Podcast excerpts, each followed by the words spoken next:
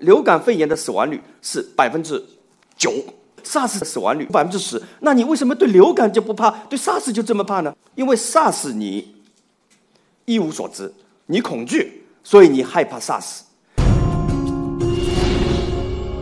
每一位负责任的医生，但在看病的时候，其实他内心都在非常焦虑的追逐着他的源头。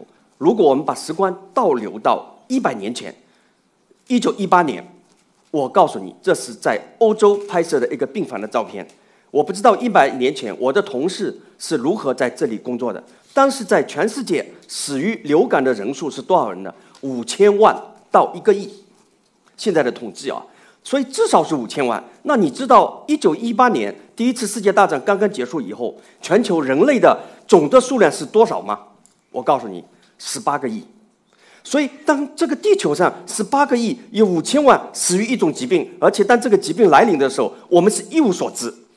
所以你可以想象当时的那种恐惧是怎么样的。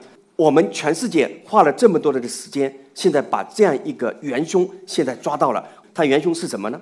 是流感病毒，所以你再看这张照片上面的左上角是 capturing killers flu virus，所以是一群医生、科学家，我们称谓自己是什么呢？我们是猎手，我们叫病毒猎手。我今天要你找的是小的了不得了，根本就看不见的东西，但是每天要你的命，所以我们都在追逐，一种是追逐理想，一个是追逐现实。你说谁幸福，谁焦虑？所以在一百年前，五千万人死的时候，很多人在指责我：“你追到了吗？”所以今天在武汉发生的事情，你肯定也在问：“你追到了吗？”所以我在这里非常自豪地告诉你，中国科学家在这件事情上基本上只花了一个多星期，都已经追逐到了。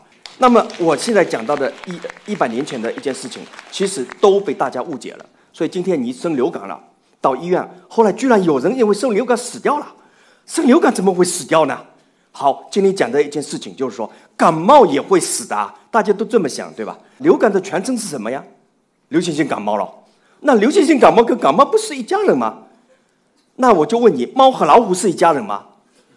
很多人想了半天，好像是一家人啊，因为他们都属于什么一个 family，猫科动物，对吧？猫和老虎是一家人，说明他们在基因的发育上面很接近。所以，猫和老虎之间虽然有区别，还是一家人。但是，流行性感冒跟感冒根本不是一家人。我今天如果告诉你流行感冒是老虎，那你说感冒是什么呢？我告诉你，感冒连兔子都不是，它可能是小爬虫，可能就是苍蝇，就这么远。但是他们取了一个同样的名字，你这个谁能够理解呢？所以一百年前，当世界上叫流感、叫 flu、叫 influenza 这个名字出来的时候，到了中国。我们怎么去翻译它呢？不就是发烧吗？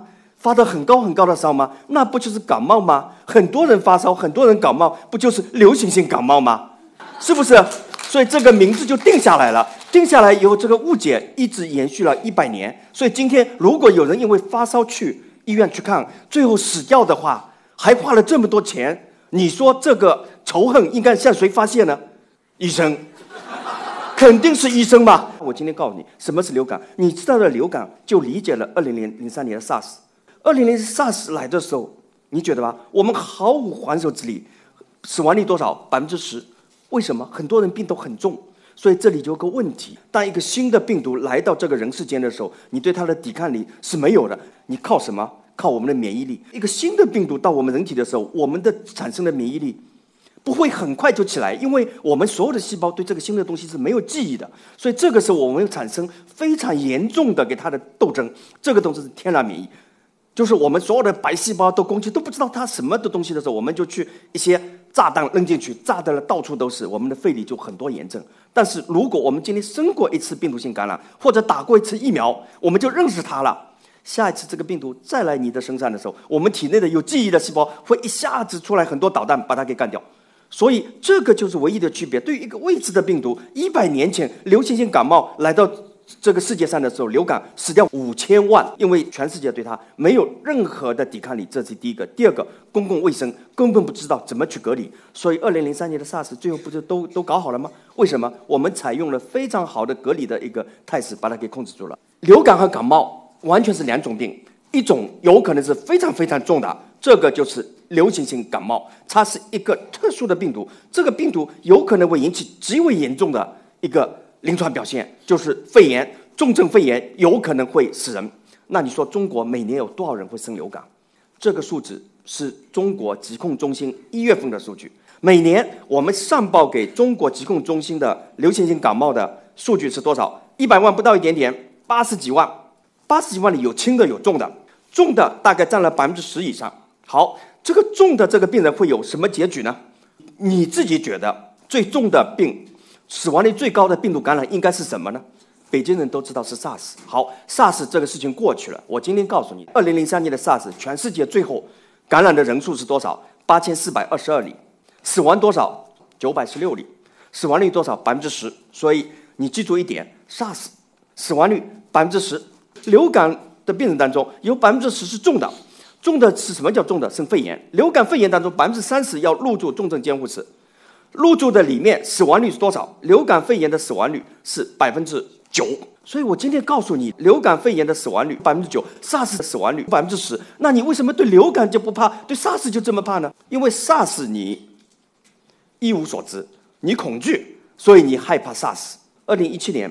所有的北京的市民事实上都看过一个微信，因为这是一次以叙事的方式报道了一例重症流感死亡的一个病例。我们对病人的死亡感到非常的痛惜，但是你知道吗？重症的肺炎的病人在急诊的监护室里面，在我们感染的监护室里面，我们每天。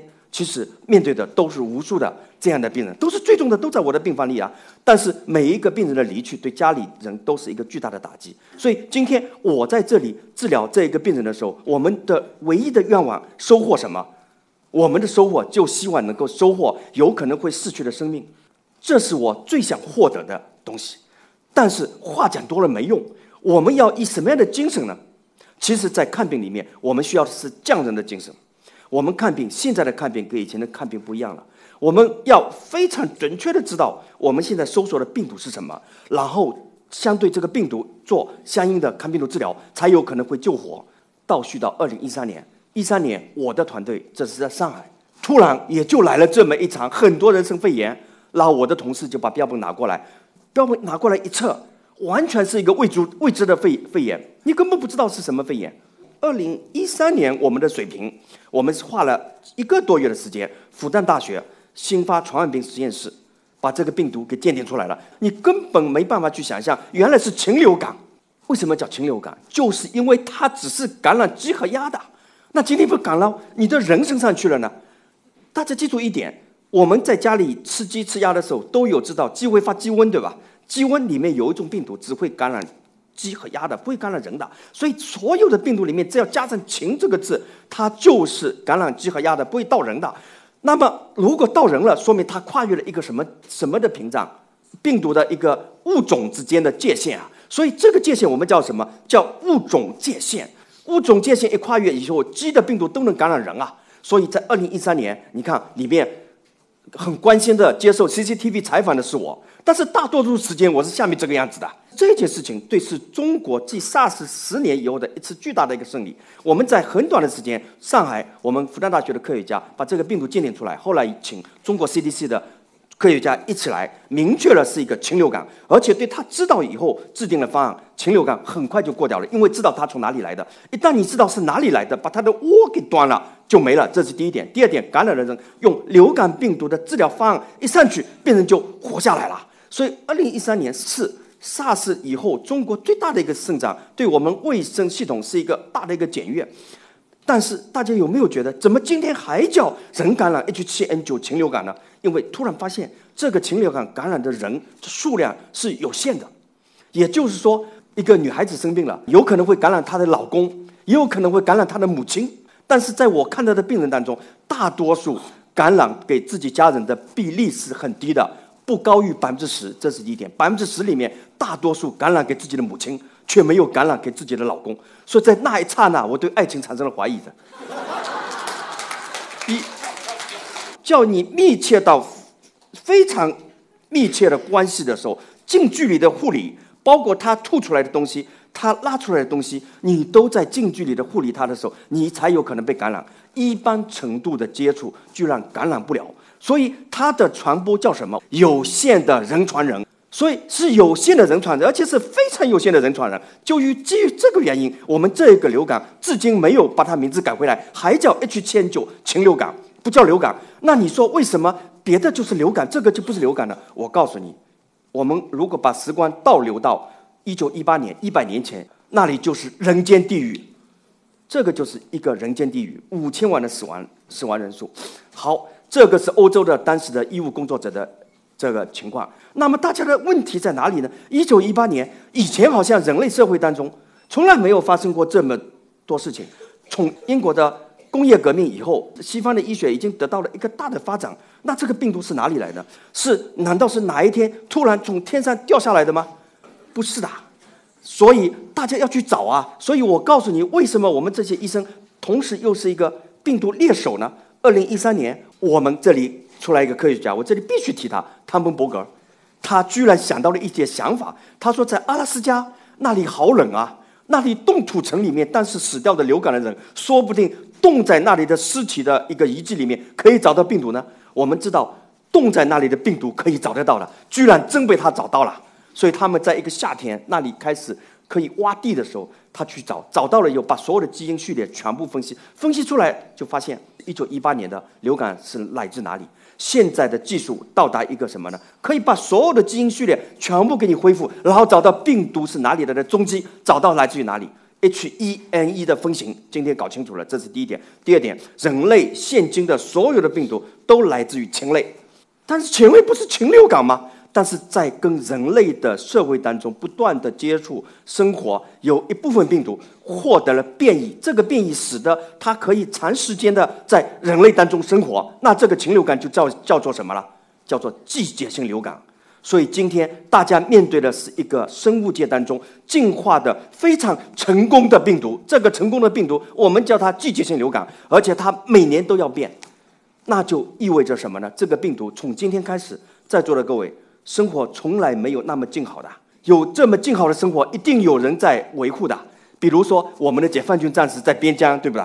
当然，比如说还有我们了，当然，对不对？你说是不是？我告诉你，这个流感病毒每年都在变的。从现在开始，我们这个世界上，当你在看一些美好的事物的时候，你再看水底的世界的时候，看天空的时候，其实病毒也在跟你一起在看了。所以感染的风险其实一直是在的。那你肯定在想，中国今天到底到什么水平？那么在我们这个医院，如果感染的病人是肺炎的病人，基本上在我这里几个小时内，如果这个病毒在世界上曾经出现过的。我基本上在几个小时内一定给你找到，所以你会看到我有这么多武器，然后会出来一个序列，告诉你是什么病毒。现在就是未知的病毒，我们把病毒炒过来打碎，打碎的放进去，把所有的序列全部恢复。这台机器是深度测序的机器，二代测序的机器，把序列全部恢复，然后大数据开始进行拼接，拼接出来以后，你大家看到啊，很多一盘一盘的东西进去，这是记录的一个数据库。这个数据会告诉你这是什么病毒，所以像这个病人，当二零一三年来到我的病房的时候，我根本不知道他是什么病毒。当我已知的病毒检测全部是阴性的时候，我们这个时候进行把它全序序列的恢复。你看到序列一出来，居然是 H 千九。如果 H 千九，我应该怎么办？我应该把它马上送入的负压病房。然后你看，我就又开始这个样子了，你又看不见我了，我就冲进去，开始我们就开始救治这个病人。当然，就最后是被我们救治成功了。为什么你说你能够救治成功呢？因为我知道它是什么病毒，流感病毒在这里。我再次宣称，流感病毒的早期诊断是极为重要的。推迟时间对流感病毒的诊断，病人的生命就没有了。如果早一天，我们救治成功就多一天。为什么这么讲？流感病毒是迄今为止我们人类有办法治疗的病毒，就是说我们现在是有药物对付它的。病人感激的不得了，出来的时候他送了个牌匾。我一般这种牌匾我是不挂的，但是他的牌匾至今仍然挂在我的病房的上面。他上面写了一句话，他说：“我只是你们工作中的匆匆过客，而你们是我的人生转折。”他讲了这句话，顿时让我们觉得我们的工作极有成就感。医生的能力是非常有限的，我们医生能做的事情是非常有限的。我们没办法把每一个病人都能够救治成功，健康靠谁？健康完全靠自己。像流感、SARS、冠状病毒这些都是可以预防的。那你说如何预防？那么我给大家讲几个要点，大家就知道了。最大的要点就是一百年前，但大家知道这是传播性的疾病，是戴口罩。也就是说，当这个城市如果爆发了疫情的时候，你出去的口罩是非常重要的。第二点就是什么呢？流感最重要的是什么？洗手，常洗手保健康。所有的呼吸道传染病都洗手。我前面告诉你了，当你坐在这个剧场的时候，流感病毒一定跟你一起在看。但是大多数情况下面，你的接触都是在手上面接触的。当然，空气飞沫也会传播。但是人家咳嗽的时候，你把脸凑过去干什么呢？是不是？所以它会沾染到你的手上、你的衣服上。所以在你吃东西的时候、擦嘴巴的、擦鼻涕的时候，你就开始就开始会感染上。所以当主持人说要跟我握手的时候，我他拒绝了。我说我不跟你握手的。现在美国做的宣传是什么？我人跟人见面的时候碰拳。最后需要给大家提醒的就是疫苗，疫苗极为关键。但是不能强制，很多人对疫苗是有有意见的。但是我告诉你，人类可以活走到今天。你们知道现在的我们的人的平均寿命是多少吗？上海人民的平均寿命是八十四岁，啊，你说多了不起啊？你认为多了不起？什么是什么原因呢？人类社会上最大的卫生的贡献，第一个是疫苗，第二个是清洁的饮用水，这两个是改变，是人类寿命大幅度提高的主要原因。别的什么都不是。疫苗分两种，一种是强制性注射的一类疫苗，还有这二类疫苗。流感属于二类疫苗，因为它不能预防百分之一百，它只能预防百分之六十。为什么你说你你的科学家水平这么差，不能百分之百呢？因为流感每天都在变，它每年都在变，所以我预防的概率就是百分之六十。就是为了百分之六十，你接种不接种？你如果不接种，一中招，那就是 zero or one hundred，零或者一百。那么哪些人是应该尤其应该接种？儿童、老年人、免疫力低下、肥胖，肥胖的人一旦生肺炎，死亡率要比非肥胖的人要高很多。所以重点的接种。最后我告诉大家，流感年年有，我们只是不知道下一次全球大爆发的时间一定会来。病毒每天在变异，哪一天这个变异一出来又是个全新的时候，我们就知道大爆发来了。所以世界卫生组织每天就在预测，但是每一次预测都是错的。他说预测明年来了，明年没来。二零一三年禽流感来的时候，他们认为禽流感是流感，也没有。所以我们举一个流感的著名专家的一句话，他说：“我们只听到时钟的滴答滴答声，但是从来不知道现在是几点钟。”所以流感就是这样，我们知道它一定会来，但是我不知道什么时候来。世界是不确定的，但是预防的措施是非常确定的。希望大家健康。好，谢谢大家。